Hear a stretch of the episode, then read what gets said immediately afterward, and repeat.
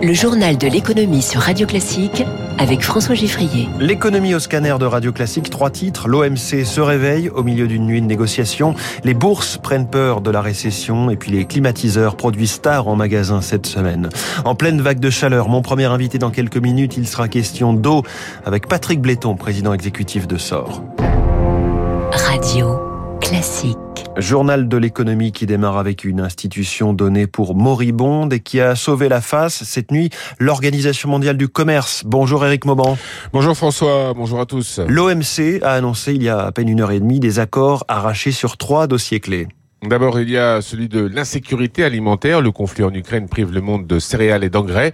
Cela fait flamber les prix et risque d'affamer des millions de gens dans le monde. Le pays de l'OMC, les pays de l'OMC euh, se sont mis d'accord cette nuit sur l'importance de ne pas imposer de prohibition ou de restrictions à l'exportation qui soient contraires aux règles de l'organisation. Autre dossier bénéficiant d'une avancée majeure, la pêche. Il a été décidé d'interdire les subventions qui facilitent la pêche illégale et vident les océans.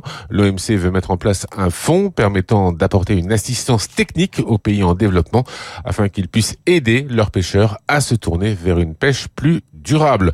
Enfin, troisième pas en avant, la levée temporaire des brevets sur les vaccins anti-Covid. Après deux ans et demi de lutte contre la pandémie de Covid-19, eh bien, les États membres ont réussi à s'accorder sur la facilitation du commerce des biens médicaux nécessaires à la lutte contre les pandémies. L'OMC a adopté une levée temporaire des brevets protégeant les vaccins anti-Covid destinés aux pays en développement. Éric Mauban en direct pour euh, Radio Classique. Encore une très forte baisse des bourses mondiales. Hier, Nasdaq, moins 4%. Dow Jones et CAC 40 ont baissé de 2,4%. En ce moment, le Nikkei recule au Japon de 2%.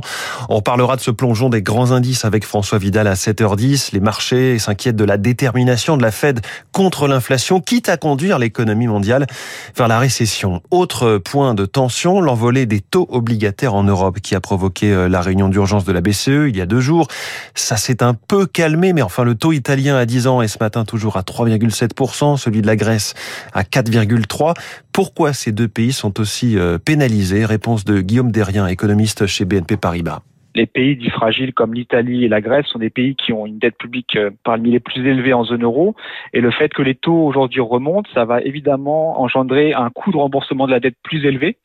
Aujourd'hui, les risques se portent davantage vers l'Italie pour euh, plusieurs raisons. La première, c'est évidemment que l'Italie fait face à un double choc cette remontée des taux qui va peser sur ce remboursement de la dette et sur le côté euh, endettement, c'est un pays qui est également plus fortement impacté par la guerre en Ukraine. Donc il y a aussi le fait que la croissance sera plus impactée qui va également jouer sur ce ratio d'endettement public. L'inquiétude qui gagne aussi les chefs d'entreprise, plus d'un patron sur deux en France, juge l'environnement de son entreprise incertain. Selon le sondage piloté par Viavaus, les temps nouveaux pour les échos, les enjeux de recrutement et de demande salariale viennent en tête de leurs préoccupations. C'est ce que nous dit Philippe Muller, associé chez Sopra Steria Next. Fondamentalement, il faut travailler la raison d'être de l'entreprise. C'est important de dire aux jeunes générations l'intérêt et l'importance de l'entreprise. C'est ce qui fait que certaines entreprises attirent alors que d'autres entreprises n'attirent plus aujourd'hui. Les entreprises qui attiraient hier n'ont pas changé leur modèle d'entreprise. Les entreprises qui attirent aujourd'hui ont des modèles d'entreprise différents qui se caractérisent par de l'agilité, de la responsabilisation, une capacité d'ouverture aux autres entreprises qui est importante. Et c'est tous ces sujets-là que le dirigeant doit travailler pour réussir le pari de l'attractivité. Il est 6h41, la SNCF stable sur un record historique pour cet été. Déjà 6 millions et demi de billets TGV vendus pour juillet et août, c'est 10% de plus qu'à la même époque en 2019, avant Covid. Mais les usagers se plaignent de prix exorbitants, Émilie Vallès. Il nous arrive de renoncer à des déplacements à cause du prix des billets, s'agace Jérôme, père de deux enfants. Même avec une carte avantage famille, il a l'impression que le train est de plus en plus cher. On a fait Paris-Belfort, deux heures et demie de trajet, à deux adultes plus deux enfants dont un bébé. On a payé 300 euros. Aller-retour, on n'a pas de voiture, mais on commence à se demander si ça vaudrait pas le coup de voyager en voiture. Les prix sont vraiment dissuasifs. Sur un an, les prix des billets ont bien augmenté de plus de 12%, estime l'INSEE.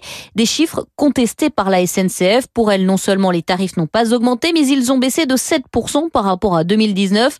Leurs modes de calcul sont différents, explique Marie-Hélène Point, experte à la vie du rail. L'INSEE va se connecter régulièrement sur le site de la SNCF et prendre en compte les différents tarifs proposés à un moment T. alors que de son côté, la SNCF prend en compte tous les billets qu'elle a vendus. Donc on peut dire que la SNCF a quand même une vision plus proche de la réalité. Reste que sur certaines lignes très fréquentées entre Paris et le sud ou le sud-ouest par exemple, les prix sont très élevés, analyse Jean Lenoir, vice-président de la Fédération des usagers des transports. Le trafic augmente, il est plus fort cette année qu'en 2019. Par conséquent, il y a davantage de prix vendus au prix élevé. Plus le train est plein, plus il y a davantage de prix forts que de prix bas. Mais les prix devraient baisser dans les années à venir avec l'ouverture à la concurrence de certaines lignes. Émilie Vallès, du côté du ciel, le trafic des aéroports parisiens a encore progressé en mai, nettement.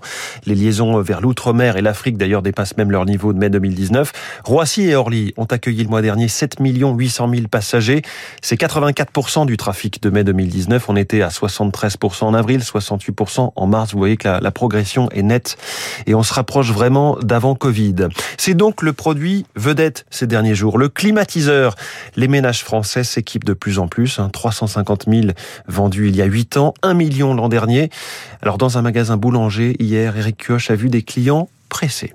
Je veux surtout qu'il rafraîchisse, je cherche pas de trucs particuliers. Depuis dimanche, les demandes comme celle-ci se multiplient dans ce magasin quartier Beaugrenelle. Avec un mercure au plus haut, les premiers clients sont les personnes âgées, une question de santé, comme pour Catherine. Je suis sous les toits et avec les canicules, c'est irrespirable et vu mon âge, j'ai peur d'avoir une crise cardiaque. Quand il fait des 38, c'est vraiment insupportable. D'ailleurs, la direction a anticipé la demande de part et d'autre de l'allée centrale sont exposés climatiseurs et ventilateurs avec 150 à 200 appareils vendus par jour.